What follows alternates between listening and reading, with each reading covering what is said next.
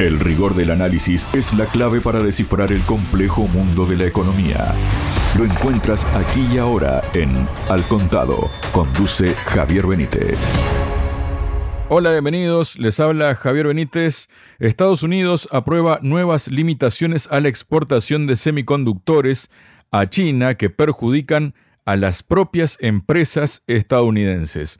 Para hablar sobre esto y temas vinculados, estoy junto al presidente de la consultora Kai Center, Adrián Celaya. Adrián, bienvenido a Radio Sputnik. ¿Cómo estás? Muy bien, Javier, como siempre, contento de estar con vosotros. Muchísimas gracias, Adrián.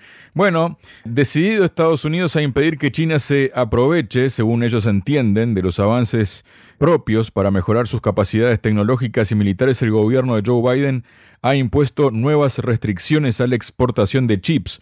La medida, una vuelta de tuerca a las limitaciones que ya había establecido en octubre de 2022, buscan frenar el acceso de Pekín a semiconductores avanzados que pudieran impulsar avances en inteligencia artificial y computadoras sofisticadas que son clave para sus aplicaciones militares, según la secretaria de Comercio de Estados Unidos, Gina Raimondo.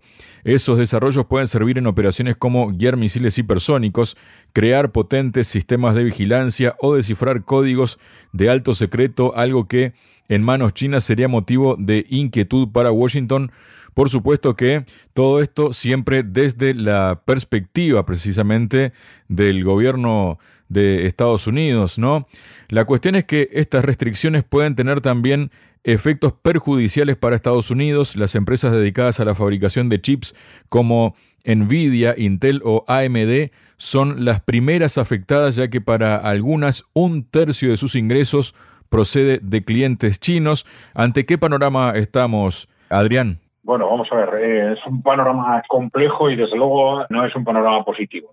Vamos a ver, en principio sí podríamos hacer una reflexión en el sentido de que desde un punto de vista de las relaciones económicas internacionales entra dentro de la lógica que haya una cierta dinámica de competencia, es decir, que cada país intente mejorar su posición relativa con respecto a los demás de forma constante y que haga esfuerzos constantes en esa dirección. Claro, eso debería ser perfectamente legítimo, ¿no? Incluso proteger sus propios mercados, etcétera, ¿no? Pero claro, Estados Unidos y Europa, Estados Unidos sobre todo, en los últimos años ha entrado en una dinámica que va mucho más allá, y que es una dinámica de buscar hacer daño, ¿no? hacer daño, es decir, competir ya no en base a adoptar medidas que me permitan a mí un posicionamiento relativo mejor, sino en hacer daño al otro país por hacer daño. Y claro, esto es algo, una dinámica tremendamente negativa. Es decir, el hecho de que se impida a un determinado país acceder a tecnologías que se utilizan en tu país y en otros países, pues con el argumento de que pueden aprovecharse de ellas para avanzar, para que su economía y su tecnología avance, pues es algo, desde luego, yo diría que no sé cómo calificarlo, impresentable desde el punto de vista de lo que es la lógica económica, la lógica de las relaciones internacionales y una lógica de perspectiva de desarrollo humano.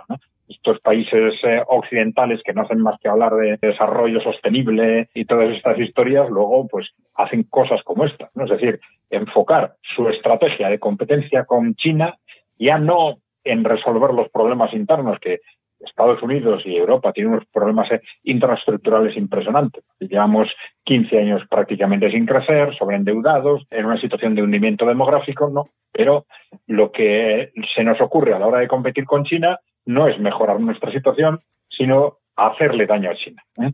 Y esto es algo realmente tremendo, tremendo. Pero fuera de esta reflexión, vamos a ver qué es lo que sucede, porque claro, se están adoptando distintas medidas y está claro que Estados Unidos está arañando por un sitio y por otro a ver en qué tipo de tecnología y con qué tipo de producto, con qué tipo de medida puede hacer daño a China. Entonces, eh, bueno, no sabemos exactamente cuáles van a ser las nuevas medidas que surjan. Pero la verdad es que hasta ahora este tipo de medidas no han tenido un impacto significativo. Es más, al contrario, China está respondiendo con tecnología propia de forma sorprendente, ¿no? Vamos a ver, con cada vez que hay una nueva medida de Estados Unidos, ellos aparentemente piensan que eso va a hacer un daño muy importante a la capacidad de desarrollo de China y luego unos meses después nos llevamos la sorpresa de que no es realmente así. Con lo cual, eh, bueno, siempre podemos mantener el interrogante de qué es lo que va a pasar con cada nueva medida. Ya digo, los chinos están sorprendiendo porque en los nuevos avances tecnológicos, en nuevos productos, incluso en teléfonos móviles como eh, Huawei, están incorporando ya tecnologías de chip propias de primer nivel tecnológico, ¿no? De, precisamente de ese nivel tecnológico al que Estados Unidos quería impedirles acceder. Pero bueno, pues siempre hay que mantener la duda sobre estas nuevas medidas. Es algo parecido quizás a lo que nos estaba pasando con estas medidas de sanción contra Rusia que estaba adoptando la Unión Europea, que cada vez que adoptaban una medida, bueno, pues se adoptaba con una seguridad y de una forma tan drástica por confianza en una mínima capacidad de gestión de estos gobernantes, pues teníamos que pensar que efectivamente terminarían haciendo un gran daño a Rusia. Luego no era así, efectivamente. Vamos a ver qué sucede porque esto al final como evolucione va a depender evidentemente del contexto geopolítico. China, desde luego, no tiene nada que ver. Todavía hay muchos sectores en Occidente que piensan que la economía china ha crecido como consecuencia de que China tiene una población enorme y eh, la población china, pues bueno, es muy trabajadora, etcétera, ¿no? Y, trabaja muchas horas eh, con este tipo de argumentos, ¿no? Pero esto ya hace tiempo que es una dinámica muy superada.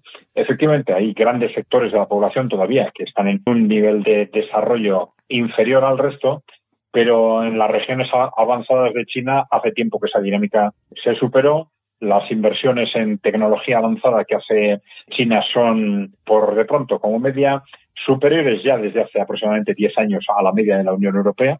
Es decir, la media de China hace mayor esfuerzo tecnológico que la media de la Unión Europea y continúan evolucionando hacia arriba, mientras que Europa está estancada. Bueno, se pueden utilizar otras variables, como por ejemplo los esfuerzos impresionantes de robotización que está haciendo China y Asia en general, mientras que algo Estados Unidos algo Alemania, pero Europa en su conjunto está totalmente retrasada. Aquí no hacemos más que hablar también de la cuarta revolución industrial, etcétera, pero nuestros eh, empresarios no invierten, la economía no acaba de adaptarse a estas nuevas posibilidades tecnológicas como si se están adaptando pues economías, por ejemplo, de, de Asia.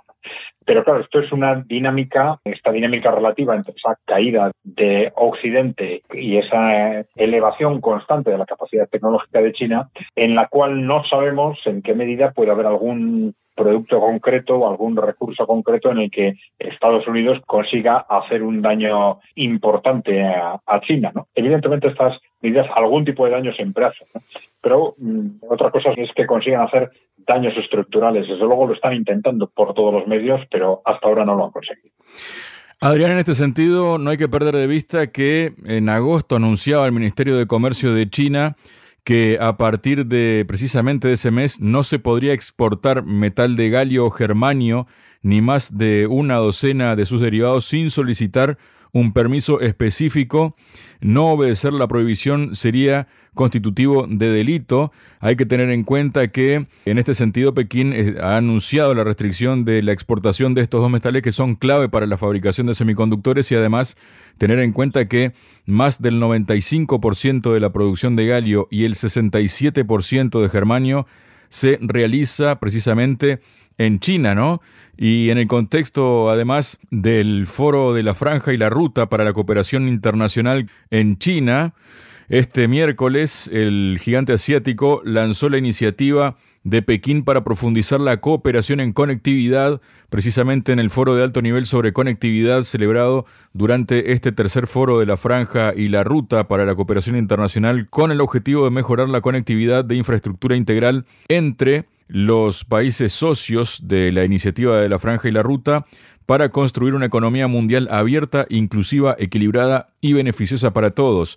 La iniciativa de Pekín lanzada tiene seis aspectos, entre ellos mejorar el rendimiento y la conectividad de infraestructura de transporte, potenciar el desarrollo estable y sostenible de la energía y fortalecer la conectividad blanda de reglas estándares. Está claro que la estrategia de China pasa por otro lado. Adrián, ¿y qué nos puedes comentar de esto? Sí, bueno, vamos a ver. Efectivamente, esto nos revela las distintas mentalidades y distintas filosofías que hay en los gobiernos de unos países y de otros, ¿no? Pero China lleva muchos años no solo haciendo una importantísima apuesta y un importantísimo esfuerzo por el desarrollo interno. Cuando se habla de la evolución de la pobreza y las desigualdades en el mundo en general, con frecuencia se comenta que en los últimos pues 30, 40 años, a partir de la Guerra Fría aproximadamente, ha habido una importantísima reducción de la pobreza extrema en el mundo, pero claro, cuando se ven los datos concretos, vemos cómo de esa reducción de la pobreza extrema de aproximadamente 900 millones de personas, pues más de 800 han sido en, China. Con lo cual vemos cómo el tipo de políticas que se realizan dentro de los países emergentes y en desarrollo han tenido un impacto muy importantísimo para que los países consigan avanzar en el camino del desarrollo o no lo consigan. Bien, pero China, esa dinámica de apuesta por el desarrollo, no solo la ha gestionado internamente, sino que la extiende a las relaciones externas. Es decir, en buena parte, su apuesta por las relaciones externas se basa en una apuesta por el desarrollo mutuo, es decir, en buscar oportunidades de colaboración con los países que le rodean o con otros países en otros entornos, en otros continentes, buscar constantemente posibilidades de colaboración que aporten posibilidades de desarrollo, oportunidades de desarrollo a los dos países. Esta es una apuesta que parte de esa filosofía de la eh, de que apostar por el desarrollo es apostar por el futuro de la por el futuro de la humanidad y es algo que contrasta radicalmente con lo que está sucediendo en Occidente en las últimas décadas. Eh, si nos fijamos, pues por ejemplo en, en Occidente a fines del siglo XIX, en, en países como Estados Unidos o en, o en Alemania, también se adoptaron estrategias de tipo desarrollista, ¿no? Que también implicaban un alto nivel de confianza en el desarrollo, desde estructuras socioeconómicas distintas y tal. Pero en, las últimas décadas eh, la mentalidad de, nuestras élites eh, es claramente otra. ¿no? Y en lugar de apostar por el, por el desarrollo, se apuesta, eh, digamos, por, por una posición, se adopta una posición pesimista cara al futuro, una posición de falta de confianza en el, en el desarrollo económico y que conduce a dinámicas muy peligrosas, tanto internamente en cada país como externamente desde el punto de vista eh, geopolítico. Y eso está relacionado con estas desconfianzas eh, internacionales en las que en vez de buscar oportunidades de colaboración mutua, empezamos a pensar en cómo hacer daño a los demás. Bueno, esto eh, también tiene relación, evidentemente, con una evolución histórica en Europa anteriormente y durante el siglo XX en eh, Estados Unidos eh, de una evolución económica en buena parte basada en dinámicas coloniales y neocoloniales, es decir, de explotación de otros países como un instrumento para apoyar el desarrollo el desarrollo económico propio. ¿no? Bueno, la, esta apuesta por la franja y la ruta es una apuesta a la vez económica y eh, geopolítica, pero geopolítica no desde una perspectiva de dominio, sino desde una perspectiva de, impulsar el desarrollo económico como una apuesta conjunta, ¿no? Y que, bueno, pues muchos de, los oyentes sabrán que al final pretende, mm, eh, digamos, comunicar el conjunto de Eurasia desde el Pacífico hasta el Atlántico por distintos instrumentos, de, por distintas vías de, de, comunicación, por eh, circuitos de, de, transferencia de energía, etcétera. Eh, bueno, vamos a ver, porque es un proyecto que está teniendo un gran desarrollo en Asia, eh, también en, en, Asia y África, diría yo, y que, claro, la gran incógnita en este momento es Europa, porque, claro, ese, esos proyectos de llegada de esas vías de comunicación hasta el Atlántico pues dependen finalmente de, para que lleguen hasta el Atlántico, dependen de qué posición adopten los países europeos, que en este momento están adoptando una posición radicalmente negativa. Hubo algunos países como Portugal o Italia que claramente se manifestaron entusiasmados con esta propuesta de China, hicieron apuestas claras, pero las presiones que está viendo desde Estados Unidos, o si, si se quiere, desde esas grandes corporaciones que controlan Europa y Estados Unidos para que los países europeos se desmarquen no solo ya del proyecto de la, de la franja y la ruta, sino del conjunto de las relaciones económicas con China, están siendo, esas presiones están siendo tremendas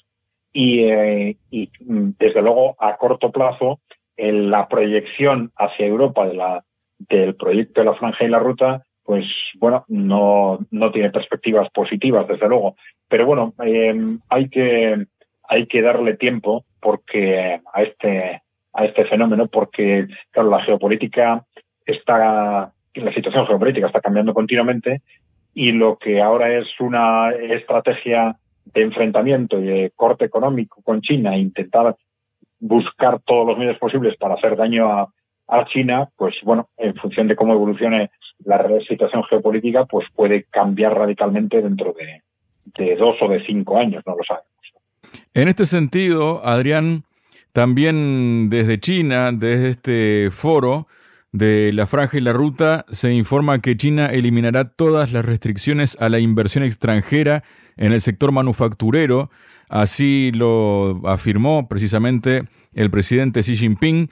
Esta eliminación de todas las restricciones fue un medio para que China apoyara una economía mundial abierta, uno de los ocho pasos principales para apoyar una cooperación de alta calidad en la iniciativa de la franja y la ruta. Los expertos advierten que la medida muestra aún más la determinación de China de promover continuamente una apertura de alta calidad con medidas concretas que también impulsarán el desarrollo del sector manufacturero del país, mientras Estados Unidos y algunos países occidentales exageran el llamado desacoplamiento de China y afirman que las empresas extranjeras no reciben un trato justo en el gigante asiático, los observadores dijeron que China siempre ha dado la bienvenida a la inversión extranjera de alta calidad, mientras que los propios Estados Unidos en realidad están practicando el desacoplamiento para frenar que las empresas se beneficien del vasto mercado chino.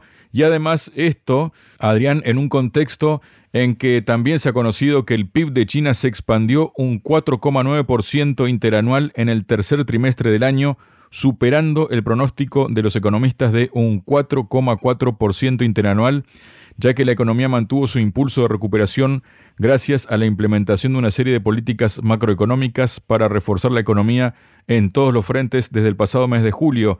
¿Qué nos comentas de todo esto, Adrián? Bueno, vamos a ver, mm, con respecto al desacoplamiento, pues ¿qué, podemos decir? Pues bueno, pues que es una estrategia de Europa por obediencia, vamos a decir, pero fundamentalmente de, de Estados Unidos que responde claramente a una, a una posición de debilidad.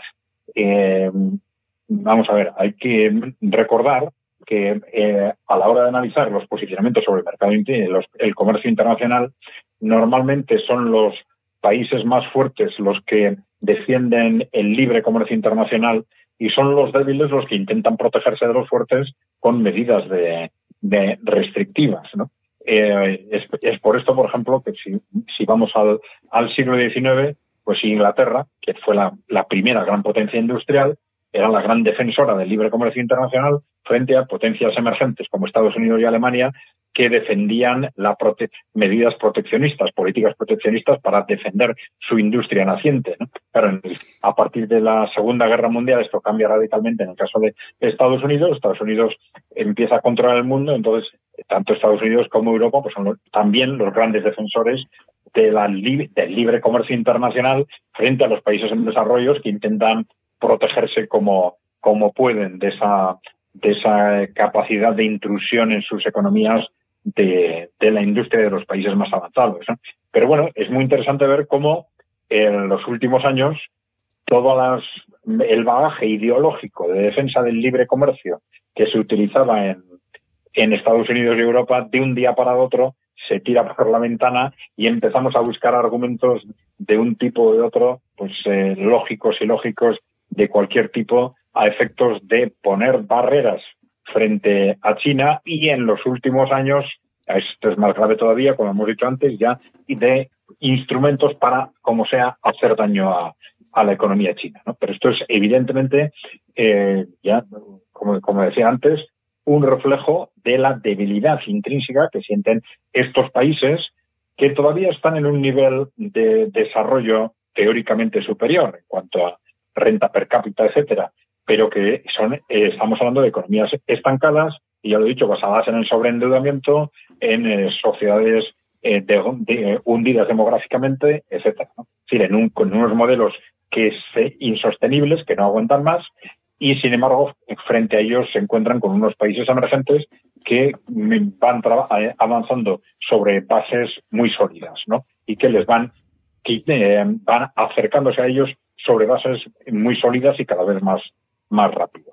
Sobre la, el, la, el desarrollo en concreto de China, eh, bueno, vamos a ver, eh, China evidentemente tiene grandes retos, algunos retos que eran en buena parte conocidos. Por un lado, una cuestión sorprendente en China fue como una economía que no estaba endeudada en, el, en la crisis del 2008, que es justo el momento en el que hay un, se despierta la conciencia en general en Occidente sobre hasta qué punto tenemos un problema estructural de estar por estar sobreendeudados, pues justo en ese momento eh, China empieza a endeudarse. Eh, y esto, pues bueno, muy probablemente fue una forma de sustituir eh, la caída de las exportaciones como consecuencia de la caída de la economía de los países avanzados por eh, inversión interna a través de a través de, del endeudamiento. Pero bueno, de cualquier forma, eh, la, la carga que supone ese endeudamiento de China, vamos a irlo comprobando en el tiempo en qué medida tienen capacidad de absorberla, de reabsorber o no ese sobreendeudamiento. Eh, tiene, es cierto, características estructurales muy distintas al endeudamiento de China, mm, por ejemplo, que es un endeudamiento fundamentalmente destinado a inversión, no a gasto y consumo como el de como el de los países occidentales. Por lo tanto, en la medida en que está destinado a inversión, pues si esa inversión se ha realizado más o menos bien, pues se reabsorbe a través de la riqueza generada por la propia inversión. Por otro lado, que es un endeudamiento fundamentalmente interno con lo cual que se, los acreedores son internos. Tercero, que esos acreedores son bancos públicos, ¿no? Eh, eh, lo cual es toda una capacidad muy alta al gobierno de China de gestionar los posibles sobresaltos que puedan producirse como consecuencia de ese, de ese sobreendeudamiento. Pero bueno, ese es uno de los retos de la economía china y el otro es este, esa mm, altísima dependencia de las exportaciones, que evidentemente ha sido fundamental para que China pudiese dar el despegue en la industrialización, pero que ellos ya sabían desde hace tiempo que eh, a largo plazo tendrían que irla sustituyendo progresivamente por consumo interno. ¿no? Es tendrían que ir reduciendo el peso de las exportaciones en su economía y aumentando el peso del consumo interno. Y esto, bueno, lo han ido haciendo ya desde hace pues 10 años aproximadamente de forma progresiva. Pero claro, a esto a ese proceso de, eh, del que China era consciente que ya estaba puesto en marcha, de pronto se ha sobre se ha sobrepuesto eh, este reto geopolítico, es decir, este posicionamiento de Occidente, en particular de Estados Unidos, de intentar pelear en esta lucha geopolítica con los países emergentes, haciendo daño, bueno, ya hemos visto a la economía de Rusia y, de ser posible, a la economía de China, que es en lo que están ahora tanto Estados Unidos como, como Europa. Y dentro de ese em, hacer daño está el intentar reducir la interdependencia de las economías dentro de ese desacoplamiento que, que tú has mencionado. Ese desacoplamiento lo que necesariamente va, va, a producir, tendrá mayor o menor éxito, pero es una aceleración de ese proceso esperado de pérdida de peso de las exportaciones dentro de la economía de China. Bueno, pues evidentemente eso es un reto que mm, va a dificultar que China mantenga las dinámicas de crecimiento que ha, que ha mantenido hasta ahora. De cualquier forma, vamos a verlo en los próximos años porque efectivamente hasta ahora el impacto no ha sido tan em, rotundo como algunos eh, esperaban. Ya habéis dado los datos recientes de crecimiento del anual del 4,9%, que es un dato, bueno, alrededor de ese 4,95% que se está esperando para, para fines de año, que es, bueno, son datos inferiores a los de hace, a los de crecimiento de la economía china hace unos años, pero que están en la línea de lo planificado por la, por el propio gobierno de China y de lo esperado por la generalidad de los, de los analistas. Muchas gracias, Adrián. Muy bien, Javier, gracias a vosotros. Un saludo. Entender la economía para entender el mundo. Al contado.